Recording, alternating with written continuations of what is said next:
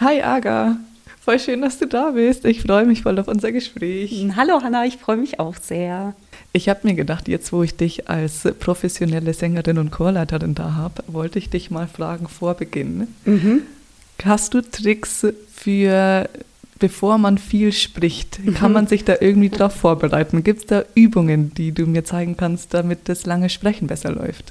Ja, also ähm, tatsächlich als erstes fällt mir ein, ähm, erstmal viel trinken und einfach ein paar Mal mm, genüsslich summen. Ja, mm. wichtig ist dabei genau, dass man die Lippen nicht aufeinander presst, sondern mhm. einfach äh, wirklich ja, den Kiefer total locker lässt und dann nur die Lippen mm. drüber spannt und dann ein paar Mal genüsslich mm macht. Mm. Aber was ich auch immer sehr witzig finde, ist, das kann ja jetzt ähm, die Zuhörerin oder der Zuhörer auch machen. Normalerweise nimmt man einen Korken und ich habe dich ja auch schon nach einem Korken gefragt. Äh, wir haben jetzt alternativ eine Karotte genommen.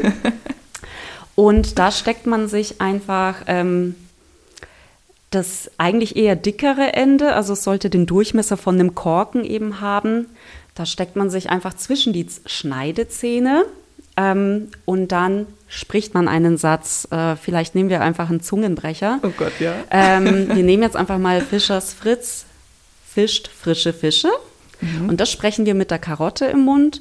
Und direkt danach nimmt man die Karotte raus und spricht es nochmal ganz bewusst und achtet mal darauf, wie sich dann alles anfühlt. Und das kann man als Sprechübung natürlich mit ganzen Sätzen und richtigen Sätzen machen ja. oder ja, einfach länger auch. Ne? Man kann da auch wirklich eine Minute lang sprechen. Okay. Okay, probieren wir es mal aus.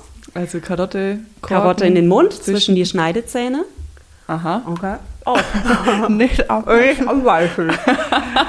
Fischers, Fritz, Fisch, frische Fische. Fischers, Fritz, Fisch, frische Fische. Ah, Karotte raus. Fischers, Fritz, fischt frische Fische. Fischers, Fritz fischt frische Fische. Mhm. Ah. Merkst du einen Unterschied? Ja, man merkt einen Unterschied. Krass, das, ne? Man bewegt den Mund ganz anders. Ja, Genau. Und vor allem, wenn man das die Karotte oder den Korken quasi zwischen den Zähnen hat, ja. hat man eine ganz andere Spannweite oder muss viel mehr mit den Backen machen. Ja, absolut. Und das ist eine total gute Übung.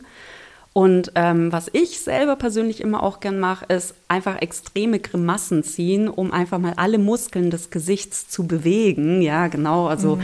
sich vorstellen, man hat Zitronensaft getrunken oder man nimmt einen riesengroßen Bissen von einem vegetarischen Döner oder irgendetwas und ich mache das tatsächlich auch immer voll gern im Alltag, natürlich, wenn ich unbeobachtet bin, weil das, ähm, ja, in der U-Bahn könnte das einige Menschen erschrecken. Aber ja, einfach ein bisschen Gesichtsgymnastik und Grimassen schneiden ist wirklich eine tolle Übung, bevor man weiß, dass man viel sprechen wird. Hey, cool. Ja. Dann würde ich sagen, fangen wir einfach mal an. Kontaktaufnahme. Der Podcast des Bildungszentrums Nürnberg.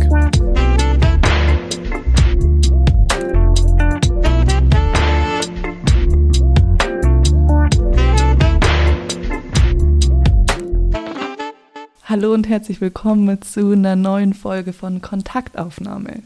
Mein Name ist Hanna Diemer und ich darf heute sprechen mit Aga Labus. Und Aga ist sehr, sehr vielseitig. Aga ist nämlich Sängerin, Songwriterin, Chorleiterin, Musikpädagogin, Arrangeurin, Songtextautorin, Liedermacherin und ich würde noch dazu fügen, Mutter, Feministin und Aktivistin bist du nämlich eigentlich auch.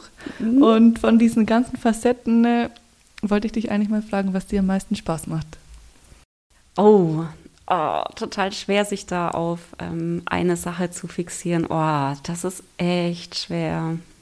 Ich würde sagen, also was eine extreme Genugtuung ist, ist, wenn man an einem Song ewig lang feilt und am Ende steht der und dann singt und spielt man den irgendwie zum ersten Mal in, in, in seinem Übungsraum oder spielt ihn zum ersten Mal KollegInnen vor oder so. Das ist ein extrem schönes Gefühl. Deswegen, ja, ich würde sagen Songwriterin, aber auch Chorleiterin. Ich würde die beiden Sachen nehmen, wenn ich darf. Sehr gerne. Du darfst so viel aussuchen, wie du möchtest. Ja. Was nimmt denn von deinen ganzen Aufgaben am meisten Zeit ein in deinem Leben? Es ist tatsächlich die Chorleitung, gerade aktuell noch, ja. Genau. Denn du hast vor zehn Jahren, glaube ich, die Desirenen ja, gegründet. Ja, ja, so mitgegründet, genau, ja. Wie kam es dazu? Es kam dazu, dass, also ich glaube, es waren drei oder vier Freundinnen, die waren alle so im Umfeld von der Theaterpfütze, vom Theaterpfütze. Und die wollten eigentlich einen Frauenchor gründen. Und mit einer von diesen vier Frauen war ich sehr gut befreundet. Und die meinte, hey, ich kenne da eine, die Aga ist eine Freundin von mir. Die macht das bestimmt total gut, die hat da bestimmt total Bock drauf. Ich frage die jetzt einfach mal. Und dann habe ich mich mit den Vieren getroffen und dann habe ich haben wir gesagt, ja, okay, machen wir das einfach mal hier zu, zu fünft. Und diese vier Freundinnen haben einfach jeder hat eine Freundin gefragt, ob sie mitmachen möchte und ich hatte da total Bock drauf und gleichzeitig total Angst davor und habe mich zum Glück von der Angst nicht abschrecken lassen. Ja. Was hat dich denn qualifiziert, in Anführungsstrichen, dass die dich gefragt haben?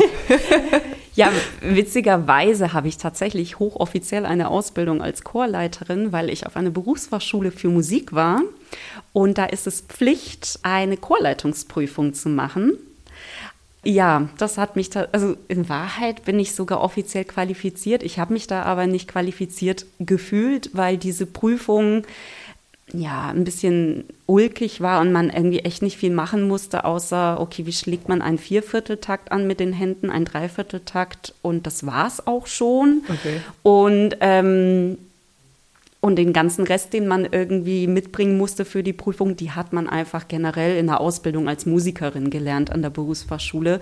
Von daher hatte man eigentlich nie das Gefühl, dass man jetzt extra für diese Chorleitungssache was machen muss. Man musste noch einmal vor einer kleinen Gruppe von äh, MitschülerInnen die, einen kleinen Auszug aus einem Chorstück denen sozusagen beibringen. Aber ähm, in meinem Fall war das damals so, oder an unserer Schule, dass einfach klar war, jeder besteht diese Prüfung und man kann eigentlich gar nicht viel falsch machen. Und das, also deswegen, das war, ja. Aber das heißt, Chorleiterin sein besteht ja nicht nur aus Dirigieren, ne? Nein. Sondern erzähl uns mal, was du da eigentlich so machst alles. Was ich eigentlich den ganzen Tag mache. Also, was glaube ich das Ersichtlichste ist und das Logischste und ja, von außen am sichtbarste ist, natürlich die Chorproben abhalten. Das heißt, man überlegt sich, äh, welches Lied möchte ich eigentlich dem Chor beibringen und überlegt sich, wie man die Stimme aufwärmen könnte, weil das meiner Meinung nach sehr wichtig ist, bevor man jetzt direkt anfängt zu singen.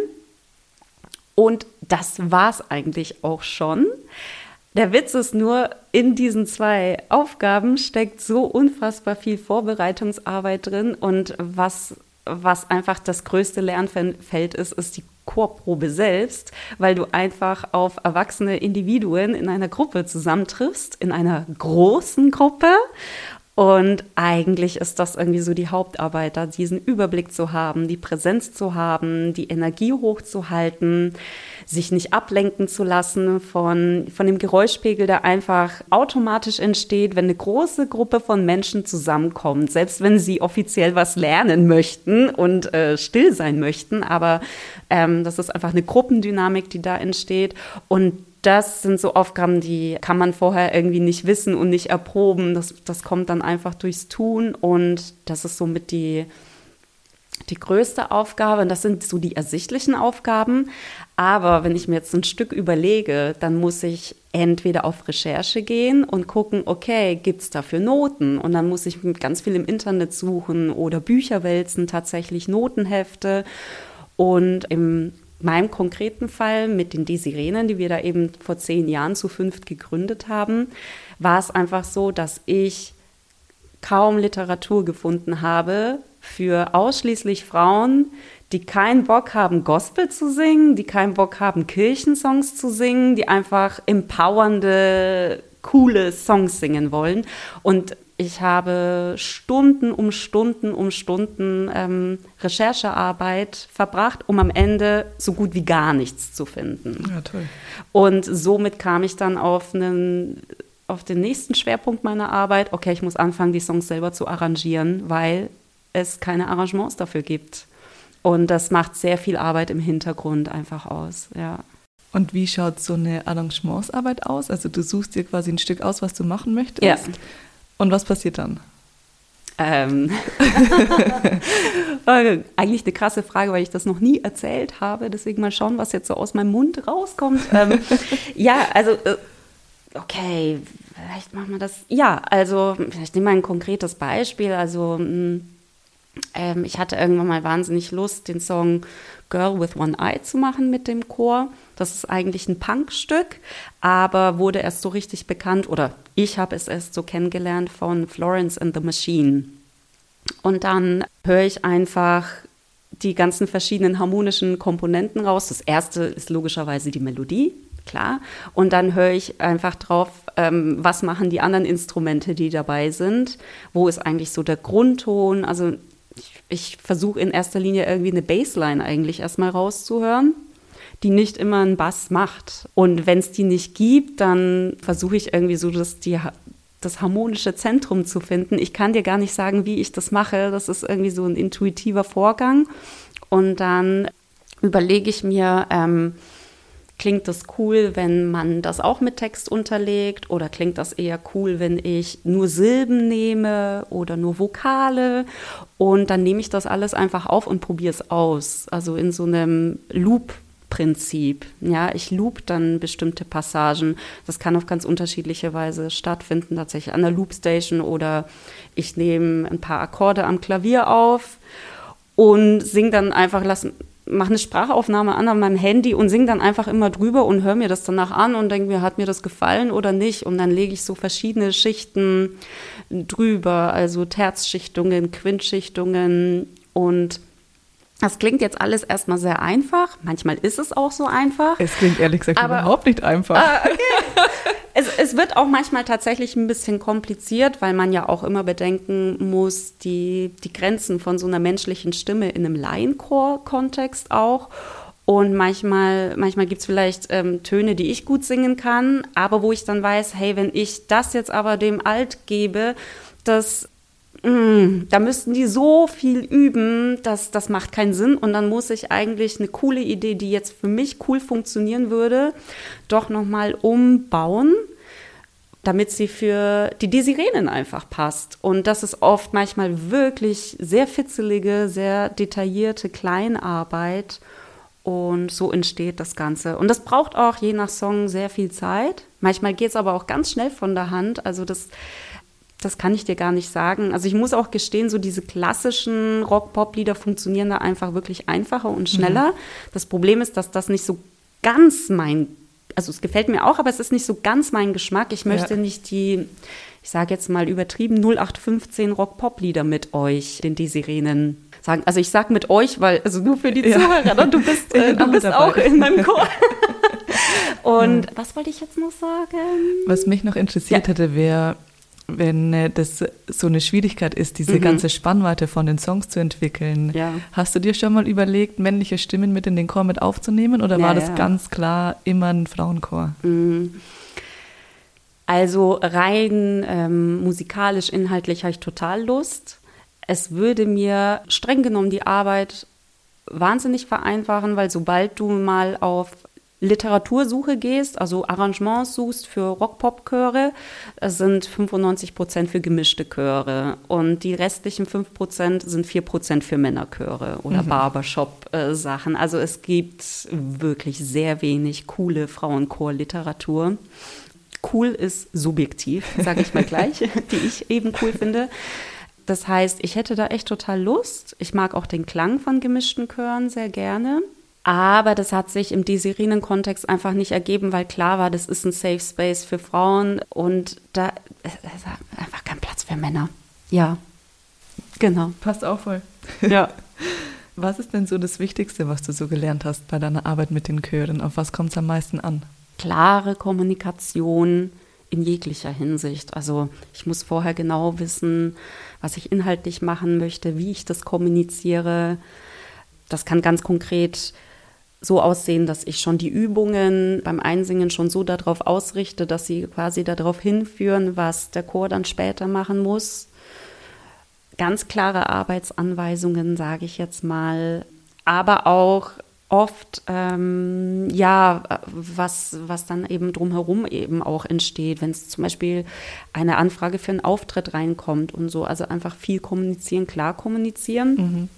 Und da habe ich irgendwann mal festgestellt, spätestens ab einer gewissen Größe des Chors, wir sind ja alle, ich auch, ja so harmoniestrebende Wesen und man möchte ja immer, dass alle sich wohlfühlen. Und da habe ich einfach irgendwann mal gemerkt, das erreicht aber einfach eine natürliche Grenze, weil wenn man mit sehr vielen Menschen zusammenarbeitet, die auch noch sehr starke, intelligente, bewusste Persönlichkeiten sind, die sich viele Gedanken machen, mich immer wieder zurück zu besinnen, okay, was ist jetzt wichtig, was will ich, was, wohin soll es jetzt hingehen irgendwie, ja. was, was ist sinnvoll umzusetzen. Ja. Und ja, weil von der Tendenz würde ich sagen, habe ich am Anfang eigentlich die ganze Zeit den Chor ähm, gefragt, was sie wollen und mir vorher gar keine Gedanken gemacht, was ich eigentlich will. Und das, da hat sich die Kommunikation so ein bisschen gedreht, aber es muss natürlich total viel und trotzdem sehr transparent kommuniziert werden, ja. Was wären denn so deine nächsten Ziele für den Chor? Jetzt ist dieses Jahr zehnjähriges Desirenenjubiläum. Uh, ja. ja, also da haben wir ganz, also ist ein ganz großes Ziel ist, wir spielen natürlich, wir veranstalten unser eigenes Jubiläumskonzert in, äh, in der Desi. Und äh, das hatten wir so auch noch nie. Also wir haben natürlich schon einige Auftritte gespielt, aber das waren eher so Sachen wie, wie man es halt kennt. Man wird angefragt für einen Weihnachtsmarkt, für ein Sommerfest und so weiter, für, für irgendwelche Feste, sage ich jetzt mal, wo man ein musikalischer Punkt von vielen ist und wo die Leute auch eher seltener kommen, konkret um den Chor zu sehen.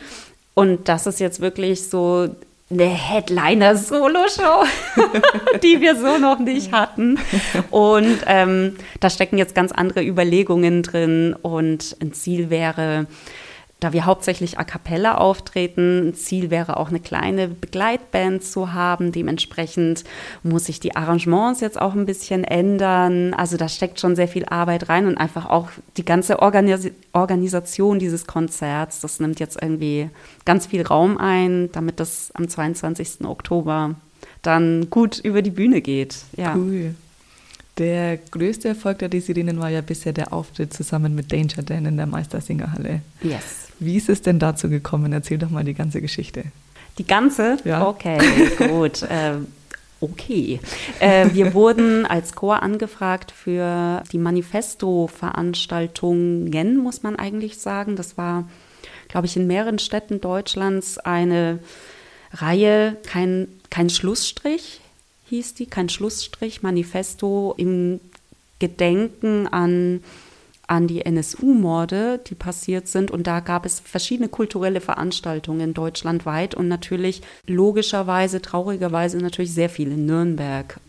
Und da wurden wir eigentlich erstmal angefragt, um, um Teil eines ganz großen Manifesto-Chores zu werden. Und eigens dafür sollte ein Stück uraufgeführt werden. Und weil aber ja der Aufwand so groß ist, so viele Menschen vor allem zu der Zeit, das war ja auch noch mitten in der Pandemiezeit, das war Ende 2021, die Veranstaltung. Äh, der Aufwand war so groß, dass äh, man gleich gesehen hat, es wäre irgendwie schade, 150 Menschen oder wie viele wir in den Chören insgesamt waren, ähm, alle nur für dieses eine Stück ähm, aufführen zu lassen und äh, die ähm, eine künstlerische Leitung, die hatte dann die Idee, dass jeder Chor nochmal zusätzlich eigenes Repertoire aufführen kann. Genau, das ist so der Beginn des Ganzen. Und dann wiederum kam die Idee aus dem Chor heraus von einer Chorsängerin, ähm, weil das damals einfach der Hit war. Ähm, das ist alles von der Kunstfreiheit gedeckt. Die hatte mich gefragt, ob ich das nicht arrangieren möchte. Und sie hatte das vorgeschlagen, als schon klar war, dieser ganze Rahmen für die Manifesto-Veranstaltung. Und ich kannte auch den Songtext damals und es passte einfach vor allem die letzte Strophe von, von dem Lied von Danger Dan passte einfach perfekt inhaltlich zu dieser Veranstaltung und somit habe ich es mir einfach zum Ziel gemacht, bis zu dieser Veranstaltung dieses Lied für die Desirinnen zu arrangieren, weil ich ja das einfach super fand. Und das habe ich dann einfach auch gemacht. Wir haben das dann gelernt, einstudiert, viel geübt, um das dann eben im November zu präsentieren. Und auch damals hatte schon einer aus dem Chor gesagt, Mensch, das wäre doch total witzig, wenn wir das filmen und dem Danger Dan schicken. Ich habe das immer so wahrgenommen und echt so als Scherz ein bisschen abgetan. Aber genau die Person hat tatsächlich dann ihre Schwester im Publikum instruiert und hat äh, ihrer Schwester gesagt, sie soll das Ganze filmen. Mir war das in dem Moment überhaupt nicht bewusst. Und dann hatte sie mir gesagt, Mensch, das wäre doch super, das dem Danger Dan zu schicken, das Video. Und ich dachte mir, äh, ja, ich habe seine E-Mail-Adresse nicht. Wie soll ich ihm das Video per Dropbox schicken? Geht ja wohl schlecht. Und äh, dann hat sie äh, mir aber nochmal gesagt, ja, komm, probier's doch. Und dann dachte ich mir, okay, ich lade es auf meinen YouTube-Kanal hoch und schicke ihm irgendwie den Link über Instagram. Und nichts ist passiert.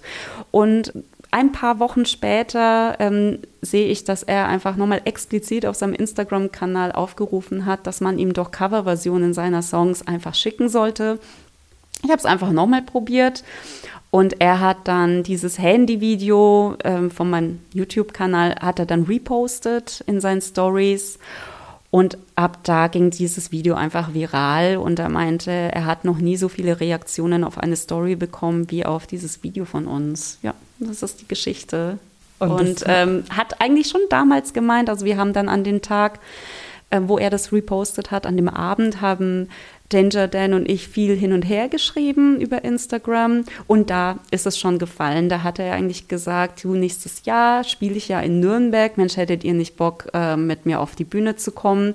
Und es klang schon sehr, sehr danach, dass es stattfinden wird, aber es war auch immer klar, es ist Corona, wir wissen nicht, was bis dahin passieren wird. Ähm, er meinte auch, boah, ihr seid über 40 Frauen gerade, ich weiß gar nicht, ob ich das organisatorisch hinbekomme, ob die Tourleitung das hinbekommen kann. Also es klang sehr in der Schwebe und gleichzeitig schon sehr, dass er das will und möchte. Und wir wollten es natürlich auch, keine Frage. Und, ähm, und somit war das irgendwie dann so ein Prozess. Und es wurde tatsächlich erst relativ kurz vorher, also ich glaube wirklich erst fünf Wochen vorher, habe ich dann mit dem Management von Danger Dan das dann wirklich dingfest gemacht. Und ja, bis fünf Wochen vor seinem Auftritt war das einfach ganze Zeit so, oh, passiert's, passiert's nicht. Ah, und die, ich kann mich auch an die Stimmung damals im Chor erinnern. Das war sehr, äh, so Zähne klappern, wird's stattfinden. Und äh, teilweise ist die Stimmung auch so ein bisschen gekippt bei einigen. Also einige haben es ja schon wirklich abgeschrieben und haben, haben gesagt, also wenn es jetzt, also wenn wir jetzt fünf Wochen vorher immer noch nicht wissen, ja, dann wird's nicht passieren. Und dann zack, kam der Anruf vom Management sozusagen. Und, ähm, und es hat ja. doch geklappt. Ja. Und es gibt auch von dem Auftritt in der Meistersingerhalle ein YouTube-Video. Ich ja. würde das einfach mal in den Show Notes verlinken. Ja, klar. Dann können sich die ZuhörerInnen das anhören. Ja. Jetzt machst du ja nicht nur den Chor, sondern mhm. du bist ja auch Solo-Künstlerin. Ja, genau. Richtig. Und eigentlich wollte ich von dir wissen, wie du zur Musik gekommen bist. Hat Musik schon immer so eine große Rolle in deinem Leben gespielt? Ja, absolut. Also eigentlich habe ich nie was anderes gemacht als Musik, um ehrlich zu sein. Echt? Natürlich, äh, ja, also natürlich muss man ganz klar sagen, bis man den ersten Auftritt hatte oder bis sich abgezeichnet hat, dass das eine Profession wird, das hat natürlich gedauert. Das ist eigentlich erst mit 20, 21, wo ich mich dann tatsächlich entschlossen habe, ich möchte mich an der Berufsfachschule für Musik bewerben. Und ich hatte tatsächlich auch erst kurz vor meiner Ausbildung zur Musikerin, erst kurz vorher meinen ersten Auftritt. Aber ähm, all die Jahre davor, also sprich meine komplette Jugend und Kindheit, hat das ähm, so einen großen Platz bei mir an, eingenommen, emotional, dass ich mir irgendwie gar nichts anderes vorstellen konnte. Ja. Wer waren denn da so die größten emotionalen Einflüsse? Also es waren eigentlich immer so zwei Gleise, würde ich sagen. Es war immer irgendwie, ich sage jetzt einfach mal afroamerikanische Musik, also immer etwas, was sehr groove-lastig ist. Und dann, ja, Grunge hat bei mir total eingeschlagen. Und alles, was so irgendwie unter diese beiden Musikrichtungen fällt oder in der Nähe war, das hat mich dann sehr, ja, sehr eingenommen. Also auch natürlich dann Soul und RB, aber auf der anderen Seite, ich habe dann auch durchaus angefangen, Metal zu hören und ähm, ja, irgendwie so diese, diese beiden Richtungen. Interessanterweise jetzt eher weniger klassische Musik, eher weniger Popmusik. Das hat mich jetzt, oder was in den Charts war, das war eigentlich eher irrelevant für mich. Ja. ja. Auf deiner Webseite hast du sogar noch ein bisschen früher angefangen und hast gesagt, dass du. Was ähm, sage ich da? da hast du gesagt, dass du über die Musik die ersten Kontakte zu nicht-migrantischen Kindern geschlossen hast. Ja, also ich habe tatsächlich. Ähm, ja, das in dem Moment nimmt man das nicht so wahr. Also wir haben da, also ich mit ein paar Freundinnen, wer da jetzt die Initiatorin war, weiß ich nicht. Also da haben wir wir haben eine Salt and Pepper Tanzgruppe gegründet im Hort, im Kinderhort und ähm, haben das richtig ähm, auf die Beine gestellt, tatsächlich mit unseren Erzieherinnen geredet, ob wir da nicht einen Gruppenraum zur Verfügung bekommen könnten. Das irgendwie, wie alt waren wir da? Keine Ahnung, Grundschülerinnen auf jeden Fall, neun, zehn mhm. höchstens. Und ja, durch, dadurch durch die Gegend, in der ich aufgewachsen bin, war einfach sehr viele migrantische Kinder, haben einfach in diesem Stadtviertel gewohnt und so haben wir uns da einfach irgendwie zusammengeschlossen. Das ging alles immer hauptsächlich über, über Musik. Und würdest du sagen, dass Musik heute noch diese Brücken für dich schlägt?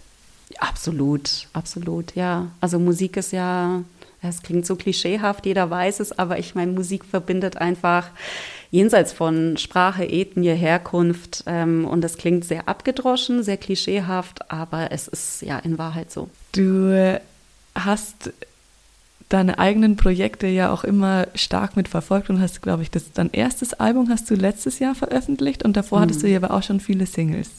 Mhm. Wie waren so diese Prozesse? Also du hast vor der Berufsschule dein erstes Konzert gegeben, mhm. dann äh, quasi die Berufsfachschule abgeschlossen, Chorleiterin mhm. und dann war das alles so nebenher, deine eigenen Projekte? Mhm. Mm, ich überlege, wie ich, äh, also man muss dazu sagen, ich habe kurz vor der Berufsfachschule, ab da eigentlich immer Projekte gehabt, aber immer mit anderen zusammen. Das kommt, denke ich, ganz allein aus, also vor allem aus dem Kontext, dass ich Sängerin bin und ich ähm, Instrumente zwar spielen und bedienen kann, auch auf Klavier, Gitarre komponiere, aber mich eigentlich erst bis vor zwei Jahren nicht getraut habe, mich solo mit einem Instrument auf die Bühne zu stellen. Und ich hatte eigentlich immer eigene Bands und die liefen ja nebenher tatsächlich, aber hatten für mich eine extrem hohe Gewichtung, also teilweise die größte Gewichtung von allen Dingen, die ich äh, so gemacht habe, neben ja Lohnarbeit und äh, Studium und wie auch immer. Ähm, das Problem ist aber dann immer, dass man wirklich sehr abhängig ist, natürlich von anderen Leuten und ähm, Bands und Projekte einfach ähm, aus unterschiedlichsten Gründen auseinandergehen können. Ähm, und das empfand ich dann, obwohl ich es nicht anders kannte, aber es empfand ich irgendwann mal als so frustrierend, dass ich tatsächlich erst 2019 beschlossen habe, ich mag das nicht mehr, ich mag mich nicht mehr abhängig machen. Und da habe ich tatsächlich dann erst den Beschluss gefasst äh, Solokünstlerin zu werden und mir gedacht, okay, ist mir jetzt total egal, dass ich eigentlich eigentlich in Anführungszeichen nicht alleine auf eine Bühne gehen kann, weil ich kann ja in Anführungszeichen nur singen. Ähm, ich habe eine Loopstation geschenkt bekommen gehabt zuvor und dachte mir, ich arbeite mich da jetzt einfach ein, ich check das jetzt aus und ich nehme jetzt alle Songs, die ich geschrieben habe und mit Band vorher gemacht habe, mit meinen eigenen Bands ich arrangiere die jetzt um für Loopstation und ich stelle mich jetzt einfach damit auf die Bühne. Ich habe jetzt keinen Bock mehr. Und, ähm, und so kam das irgendwie, ja, so, so ist irgendwie das, der Prozess gewesen und deswegen kamen so die eigenen Singles und das mein Debütalbum unter meinem eigenen Namen jetzt tatsächlich erst dann ja im, eigentlich so in der Pandemie dann eigentlich die ersten Singles 2020 eben raus, Ende 2020 und ähm, ja, deswegen ist da vorher eigentlich nicht so wirklich was passiert, weil das einfach immer so abhängig war von anderen Leuten. Und Geld, auch immer abhängig von Geld, muss man sagen, denn es ist so, eigene Musik zu machen kostet Geld. Man, es ist nicht so, dass man mit eigener Musik Geld verdient, sondern man steckt Geld rein. Ja. ja. Du hattest nämlich auch eine Crowdfunding-Kampagne mal gemacht und die dann vorzeitig abgebrochen. Ja, genau. Wie tief steckt denn quasi das Scheitern in Anführungszeichen im Musikmachen mit drinnen? Sehr tief. Also es ist quasi systemimmanent, würde ich sagen. Und deswegen muss man vielleicht mit dem Wording auch ähm, sich überlegen, ob man das Scheitern nennen möchte, mhm. weil der Begriff einfach negativ behaftet ist. Und ich würde es halt mittlerweile irgendwie vielleicht eher nennen, ja, mutig Fehler machen. Ja. so irgendwie ja Richtung Angst gehen und willens sein, Fehler zu machen. Und dann geht es natürlich darum, einfach aus den Fehlern zu lernen. Also ich finde den, den Vergleich zu Kleinkindern, Babys, wie auch immer, eigentlich perfekt, weil wenn man sich kleine Babys, äh, kleine Kinder anschaut, dann müsste man jetzt analytisch von der Warte aus sagen, die sind ja nur am Scheitern. Also das ist ja ein, eigentlich ein Dauerscheitern. Ähm, und also ich kenne es ja auch selber von meiner eigenen Tochter, als sie noch sehr klein war. Man kriegt auch so diesen Frust mit. Man merkt auch, wie sie wirklich neue Dinge tun möchten, aber auch gerade spüren, sie haben eigentlich noch nicht die zum Beispiel körperlichen Fähigkeiten. Und dann sind sie sehr frustriert auch oft und lassen diesen Frust dann auch wirklich, diese Emotionen kommen natürlich aus Kindern total raus. Und das finde ich aber einen wunderschönen Vergleich, weil man an denen ja total gut sehen kann, Mensch, wenn die aber nicht frustriert wären und wenn die nicht dauernd scheitern würden, würden sie ja nichts lernen. Also es geht eigentlich darum, immer wieder aufzustehen. Auch wieder so ein plakatives Bild, aber das Scheitern ist sowas von normal, passiert dauernd. Es geht eigentlich um dieses Wiederaufstehen und ja. aus dem sogenannten Scheitern zu lernen. Aber es ist eigentlich ein Dauerscheitern in der eigenen Musik. Ja. Deine eigene Musik ist auch stark feministisch geprägt. Ja. Deine ganzen Texte sind wahnsinnig feministisch. Mhm. Ja. Wie kommt es dazu? Also das Allereinfachste ist, ich mochte in meiner Jugend und äh, frühen in meinen Zwanzigern, ich mochte noch nie Lieder. Ist einfach so, ähm, die ähm, sich sehr über, ich nenne es jetzt mal Gefühlsduseleien, die sich sehr um rein zwischenmenschliche Beziehungen, rein romantische Mann-Frau-Beziehungen auch noch beschäftigen. Die mochte ich irgendwie noch nie. Ich muss aber sagen, das hat sich in den letzten Jahren gewandelt. Also anscheinend ist das Älterwerden, mir macht anscheinend doch was mit einem. Aber speziell als Jugendliche und in meinen Anfang 20ern, ich mochte solche Musik nie, das hat mich noch nie angesprochen. Und vielleicht ist das auch der Grund, warum ich Popmusik auch noch nie ansprechend fand, weil es sich meistens inhaltlich da irgendwie um diese Themen dreht. Und ich mochte halt deswegen Hip-Hop und Rock, Grunge, Metal einfach immer mehr, weil mich die Texte ähm, ich da sehr stark darauf reagiert habe, wenn ich einfach gemerkt habe, man kann da so viel transportieren und ähm, so viele Ebenen bewegen, auch auf der rein textlichen Ebene. Mhm. Ähm, und ja, also da, da haben mich einfach wirklich gewisse Texte oder gewisse äh, Autorinnen, Autoren sehr beeindruckt. Und deswegen war es für mich klar, dass ich auch in diese Richtung gehen möchte.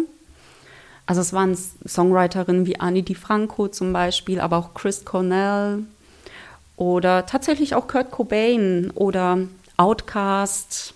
Ja. Ja, ähm, wo ich mir dachte, Mensch, da geht es einfach nicht um Beziehungen, es hat einfach eine größere Dimension.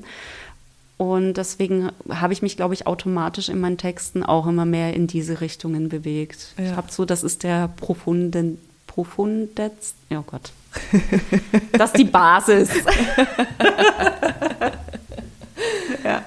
Das heißt, es geht für dich auch darum, selbstempowernd zu sein.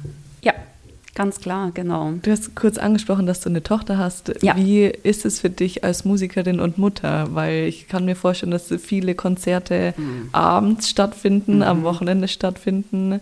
Ja. Wie kriegst du das unter einen Hut?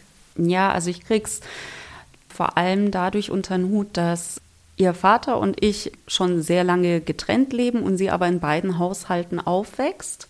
Also wir haben, man nennt das Wechselmodell. Und ich äh, versuche ganz, ganz, ganz stark irgendwelche Abendtermine in die Zeiträume zu legen, wenn sie sowieso bei ihrem Vater ist. Mhm. Es ist aber nicht immer möglich. Manchmal kann ich dann noch einfach mit ihm verhandeln, aber auch das geht nicht immer. Und da waren vor allem, als sie kleiner war, ganz stark einfach Großeltern die Adresse Nummer eins, wo man dann einfach, ja, wo sie einfach bei den Großeltern war und dort übernachtet hat. Und das ging tatsächlich, als sie klein war, auch sehr gut. Ich muss, ich muss sagen, jetzt ist sie zwölf. Mhm. Jetzt finde ich es eigentlich auf eine gewisse Art und Weise fast schwieriger, weil sie natürlich ihren eigenen Kopf hat. Und da kann man nicht mehr einfach so sagen, ich habe da jetzt einen Auftritt und Dafür löst sich teilweise anders, weil sie natürlich jetzt auch in einem Alter ist, wo sie problemlos und sehr gerne bei Freundinnen dann übernachtet. Aber auch da muss man sagen, da muss man sich im Vorfeld ja eigentlich noch viel genauer absprechen als mit eigenen Großeltern. Mhm. Da muss das alles mit den Eltern der Freundinnen klären und dass das auch für die alle passt. Also es ist in Wahrheit sehr viel Kommunikation, sehr viel Organisationsaufwand nötig. Es ist nicht unmöglich, also es ist deswegen durch ja. das Wechselmodell gut machbar, aber es man muss viel organisieren und gerade diese Organisation kostet viel Zeit und manchmal hat man auch Pech und man fragt einen, in Anführungszeichen, einen Babysitter nach dem anderen, eine Freundin nach der anderen, ein Großelternteil nach dem anderen und kassiert manchmal auch nur reihenweise Absagen. Dann ist mir schon auch passiert, dass ich dann den Gig tatsächlich kurz vor knapp absagen musste oder auch klar, wenn das Kind krank wird. Klar. Na, und dann musst du echt am am Vormittag anrufen und sagen, ich kann den Gig heute Abend nicht spielen. Was ist ein bisschen auch erschwert sind, finde ich schon die Strukturen in der Musikbranche. Also es ist alles auch sehr, weil ich jetzt gerade bei dem Punkt Organisation bin, die Strukturen ähm, in der Musikbranche sind sehr kurzfristig ausgelegt. Also die, du kriegst konkrete Informationen zu Rahmenbedingungen, zu Gigs wirklich relativ kurzfristig, was natürlich für Eltern generell, aber ich denke für Mütter trifft das nochmal krasser zu, die MusikerInnen sind, ist es die Vollkatastrophe. Mhm. Also, weil ich muss natürlich, ich kann die Babysitter nicht erst drei Tage vorher anfragen und sagen, ah, das, das Festival, wo ich spiele, jetzt habe ich erfahren, dass ich um 16 Uhr dort spiele. Ich dachte, ich bin die ganze Zeit davon ausgegangen, ich meine Stage-Time ist 20.30 Uhr und jetzt haben sie mich irgendwie doch an den Anfang des Festivals gepackt. Und plötzlich kracht der ganze äh, Plan zusammen, weil um 16 Uhr ist meine Tochter, kommt vielleicht gerade vom Taekwondo nach Hause und ähm, möchte natürlich erstmal nach Hause und nicht irgendwie und der Babysitter ist aber noch auf Arbeit. Ja. Also furchtbar. Und ähm, diese, genau diese Strukturen machen jetzt, um bei dem Punkt Organisation zu bleiben, erschweren es einem total. Und da habe ich aber auch schon die Erfahrung gemacht, dass das besser funktioniert, wenn man mit Veranstaltern zu tun hat, die nicht nur selber Eltern sind, weil dazu muss man sagen, viele Veranstalter sind einfach auch noch männlich und wenn das sehr traditionell ist, dann bringt das auch nicht so viel, dass die Vater sind, muss man leider so sagen, weil mhm. die halt ihre weil deren Partnerin dann meistens das alles übernimmt. Aber ich habe es auch schon über, eben erlebt, dass Veranstalter, auch wenn sie männlich sind, die aber das sehr, sehr feministisch sind und ähm, sich, die, sich das gleichberechtigt aufteilen in ihrer Partnerschaft, die Kindererziehung, da habe ich erlebt, das läuft top. Also da läuft dann so eine Organisation. Ähm, super, super vorausschauend und umsichtig. Und am liebsten würde ich äh, nur noch mit Leuten in der Musikbranche zusammenarbeiten, die selber irgendwie auch Kindererziehung übernehmen, weil es ist möglich, aber dazu müssen die Bedürfnisse gekannt und auch berücksichtigt und ernst genommen werden. Und dann ist nichts unmöglich, aber diese, dieses Bewusstsein ist leider nicht da. Ja. oder zu wenig da. Das heißt, es mhm. verändert sich jetzt so in den äh, nächsten Jahren hoffentlich immer mehr ah, dahin. Ja, und vor allem, weil man auch früher hatte ich auch immer die Angst, sowas zu thematisieren, weil man Angst hat, äh, stigmatisiert zu werden. Also man hat einfach konkret Angst. Ich habe auch früher meine Tochter zu Gigs mitgenommen, ähm, als Baby, als Kleinkind, weil man einfach Angst hat, ey, wenn ich diese Gigs nicht spiele, werde ich nicht mehr angefragt. Und wenn ich aber zu sehr meine Bedürfnisse äußere, werde ich als die Zicke abgestempelt und diese Angst war, glaube ich, nicht unberechtigt. Mhm. Also es, es, man, hat, es, man hat so ein Stigma einfach weg. Aber nur mal gleich für die Zuhörerinnen, äh, ich habe meine Tochter natürlich geschützt während den Auftritten. Nicht, dass ihr jetzt denkt, ihr hat als Kleinkind hier die volle Rock'n'Roll-Dröhnung und mhm. Dezibel abbekommen. Die war dann natürlich im Backstage mit äh, meistens einem Kumpel der Band, der unser Roadie war. Also ja. ja. tatsächlich wurde die so ein bisschen von unseren Roadies damals miterzogen. Ja. Das heißt, sie hatte von Anfang an so ein kleines Rockstar-Life. Ja, die war auch schon im Tonstudio ähm, für Album-Recording Recordings mit der Band. Da war sie fünf Monate alt und hat mit übernachtet. Und da habe ich sie quasi gestillt und dann ähm, übergeben und dann quasi direkt ans Gesangsmikrofon bin ich dann übergegangen. Ja, das war schon spannend. Was wären für dich persönlich die nächsten äh, Ziele als Sängerin? Mm, meine nächsten Ziele sind tatsächlich ein neues Soloprogramm zu entwickeln, vom Setup. Also ich möchte, weil mein Album viele elektronische Einflüsse hat, möchte ich das jetzt auch so umsetzen, also mit Ableton Live die Songs auf die Bühne bringen, dass sie wirklich mehr so klingen wie auf dem Album. Mhm. Momentan, wenn ich sie als Solokünstlerin präsentiere, haben die einen eher intimeren Charakter, was auch sehr schön ist, aber ja, ich möchte einfach einen anderen Sound haben und ich würde wahnsinnig gerne einfach jetzt auch mit MusikerInnen fest zusammenarbeiten, mit einer Schlagzeugerin am liebsten oder auch natürlich auch ein Schlagzeuger ist auch in Ordnung. genau, das, das sind so die nächsten Ziele und sich dann eben für dieses neue Setup, sei es jetzt Solo mit Elektronik oder eben in einem Duo, Trio, also in einer Bandbesetzung, sich dann eben buchen zu können. Ja. Viel Erfolg. Danke. Ich würde gerne abschließen mit einem äh, Zitat von dir, was du auch auf deiner Webseite hast. Es ist sehr cheesy, aber es ist, finde es einfach so schön, weil du hast geschrieben, dass du zutiefst glaubst an die Schönheit in aller Tragik und in allem Verkommenen von diesen Tagen und dass du findest, es gibt eine unbändige Kraft in unseren Herzen, den, die es ermöglicht, dass wir eine freundlichere Welt erschaffen und dass es eine ganz unendliche transformative Kraft im Kreativen gibt. Absolut, ja. Woher mhm. ziehst du das? Wie macht sich das für dich fest? Mm, ich finde einfach Kreativität ist so ein starker Motor für emotionale Verarbeitung. Also ich finde das äh, in meinem konkreten Fall Songs zu schreiben einfach wirklich psychotherapeutisch. Da geht es mir oft wenn ich einen Song schreibe oder für mich übe, ähm, ist das auch immer ein bisschen wie sich selbst heilen. Das ist, ist es vor allem. Und wenn man dann mit sowas auf der Bühne steht und merkt, das löst in anderen Menschen auch etwas aus, dann hat das was ganz Verbindendes und man merkt einfach auch, dann ist da gar keine Kraft für Negativität oder für irgendwelche Ego-Spielchen oder Ego-Bedürfnisse, weil, weil es wirklich um dieses Transformative irgendwie geht, was jeder unmittelbar erfährt, wenn er einfach berührt ist von Musik. Und das hat man, wenn man gemeinsam kreativ ist, auch nochmal sehr, sehr stark. Ja, und wie ich gerade beschrieben habe, wenn man auf der Bühne steht und ein Publikum hat, dann hat man das idealerweise auch. Und das habe ich einfach so oft erfahren dürfen, dass dieses cheesy Zitat einfach total meiner Erfahrung entspricht und das einem so viel Lebenskraft gibt und man irgendwie so ein bisschen dadurch das Gefühl hat, wie durch so einen hinter den Vorhang zu gucken oder, oder so eine Ahnung bekommt davon, äh, worauf es ankommt im Leben, dass dieses verbindende Element Gemeinschaft und ähm, was Schönes zu erschaffen ähm, ja, dass das einfach wahnsinnig tragend ist und ähm, das Leben irgendwie ausmacht. Und man plötzlich merkt, ja, alles Negative ist dann einfach irgendwie so surreal auch ein Stück weit. Ja. Danke für diesen wunderschönen Ausblick. Das ist ja total bekräftigend.